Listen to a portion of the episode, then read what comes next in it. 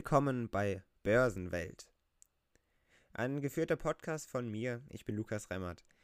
Und wir wollen uns in diesem Podcast, vor allem in dieser ersten Folge jetzt, generell mit dem Thema Aktien beschäftigen.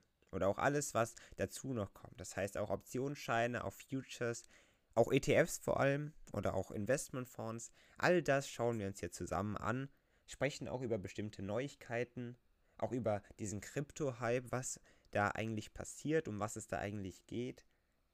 All das gibt es in diesem Podcast. In der ersten Folge beschäftigen wir uns heute mit dem Thema, was Aktien überhaupt sind. Ganz einfach gesagt ist eine Aktie einfach ein Anteil an einem Unternehmen oder einer Aktiengesellschaft. Eine Aktiengesellschaft ist ja im Prinzip auch ein Unternehmen. Das heißt, Aktionäre, also die Personen, die eine oder mehrere Aktien besitzen, sind also Miteigentümer, die an der Firma beteiligt sind. Im Gegenzug für sein Kapital gibt die Firma dem jeweiligen Aktionär dann eine Aktie. Damit erwirbt der Aktionär dann bestimmte Rechte. Das ist einerseits die Möglichkeit zur Mitsprache, das sogenannte Verwaltungsrecht, und das Recht am Firmenerfolg finanziell beteiligt zu werden, das sogenannte Vermögensrecht. Das heißt, die Rechtsform der Firma bzw. des Unternehmens muss dabei aber nicht zwingend eine Aktiengesellschaft sein. Auch andere verschiedene Formen von Unternehmen können Aktien verteilen. Denkbar ist so beispielsweise auch die europäische Form der Aktiengesellschaft Societas Europea, abgekürzt SE, oder die US-amerikanische Inc., also INC, abgekürzt, oder die britische PLC. In Frankreich, Spanien oder Italien wird solch eine Firma oft mit SA abgekürzt. Daneben gibt es in Deutschland auch die Möglichkeit, eine Kommanditgesellschaft auf Aktien zu gründen, eine sogenannte KGAA. Das schauen wir uns aber später noch einmal genauer an in einer weiteren Folge dieses Podcasts und dieser Podcast-Reihe. Wenn ich eine Aktie nun aber habe, dann brauche ich doch auch einen bestimmten Wert dieser Aktie. Und jetzt fragen wir uns, was ist eine Aktie überhaupt wert und wie kommt dieser Wert zustande? Denn wir haben nun geklärt, was eine Aktie ist und in Verbindung damit kommt man natürlich zu dieser Frage. Um den sogenannten Nennwert einer Aktie zu bestimmen, teilt die AG, also die Aktiengesellschaft oder das Unternehmen, ihr Eigenkapital durch die Anzahl der Aktien. Hat eine Aktiengesellschaft also zum Beispiel eine Million Anteile ausgegeben, so repräsentiert jede Aktie ein Millionstel Anteil am betroffenen Unternehmen. Wer in diesem Beispiel also 1000 Aktien besitzt, ist zu einem Prozent einer Firma beteiligt. So ist ein Aktionär jeder Anteilseigner, unabhängig davon, ob die Firma an der Börse notiert ist oder nicht. Denn es gibt hierbei viele Aktiengesellschaften, deren Anteile nicht an den Kapitalmärkten frei gehandelt werden. Wenn sie an die Börse geht, das heißt die Firma geht an die Börse und bringt ihre Aktien eben auf den freien Markt, dann weckt der Aktienkurs die wichtige und relevante Größe. Also jener Wert, zu dem die Aktien an der Börse gehandelt werden und demnach also den Besitzer wechseln. Dieser Aktienkurs bestimmt sich durch Angebot und Nachfrage, wie man das auch vom natürlichen Markt kennt. Das heißt, wenn mehr Anleger kaufen als verkaufen wollen, dann steigt der Aktienwert. Der Wert einer Aktie richtet sich damit an der Börse vor allem nach der Erwartung der Käufer, wie sich das Unternehmen in den nächsten Wochen oder auch Monaten oder sogar Jahren entwickeln wird. Es gibt zudem eine gewisse Trennung zwischen Börsenwert und Nennwert. Den Nennwert haben wir ja eben besprochen. Der Börsenwert sieht wie folgt aus. Das ist nämlich der Wert aller Aktien eines Unternehmens. Dieser steigt und fällt logischerweise dann mit den Börsenkursen. Schauen wir uns dazu ein Beispiel an, um sich das vielleicht besser vorstellen zu können. Sind von einer Aktiengesellschaft eine Million Aktien im Umlauf, die zum Beispiel zu je 7,23 Euro gehandelt werden, so beträgt der Börsenwert 7,23 Millionen Euro.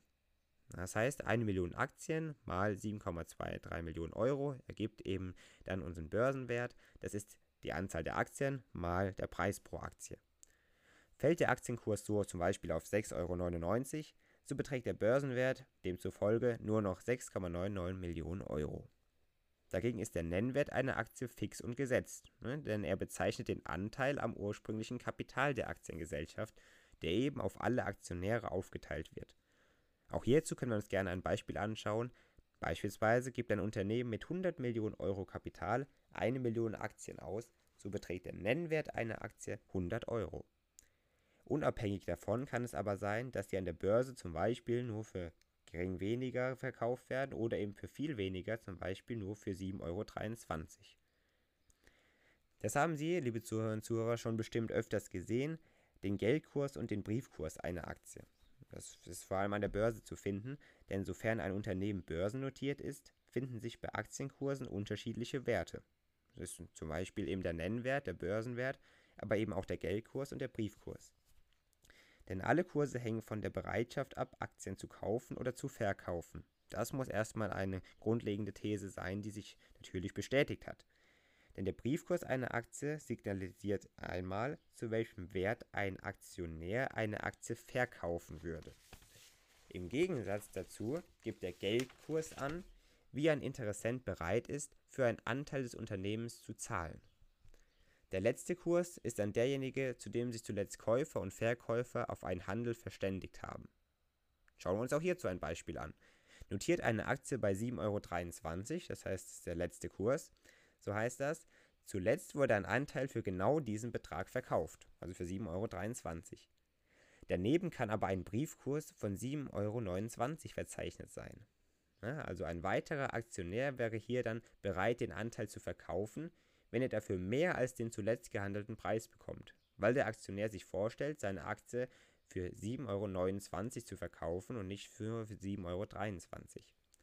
Ist gleichzeitig aber ein Geldkurs von 7,25 Euro angegeben, so gibt es zwar auch einen Käufer, der mehr zu zahlen bereit ist als den letzten Kurs, also als die 7,23 Euro, es kommt aber so lange kein Aktienhandel zustande, weil es eben zu diesem Preis keinen Verkäufer gibt.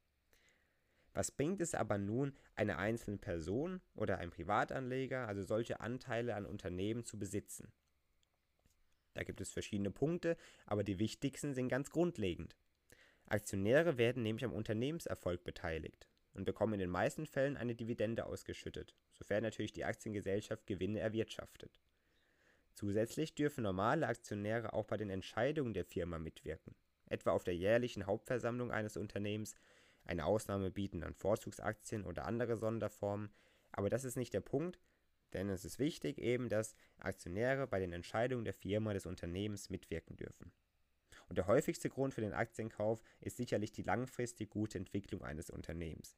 Anleger erhoffen sich natürlich dadurch einen in Zukunft höheren Aktienkurs, sodass sie dann mit Gewinn die Aktien verkaufen können.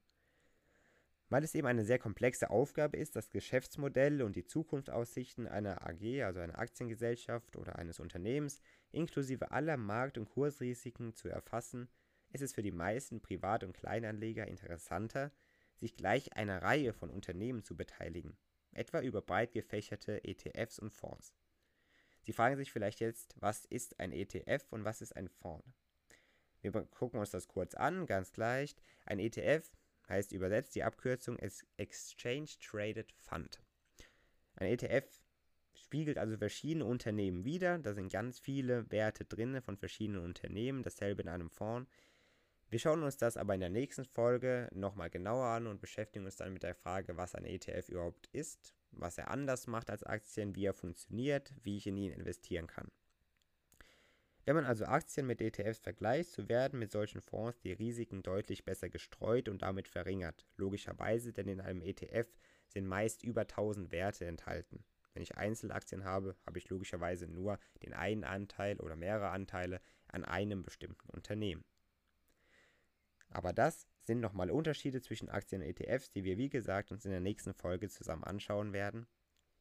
Gegen Ende aber möchte ich mich jetzt bei Ihnen bedanken zu dieser ersten Folge. Hoffentlich hat Ihnen es gefallen und Sie konnten einiges über die Aktien und die verschiedenen Kurse und Zusammenhänge damit lernen.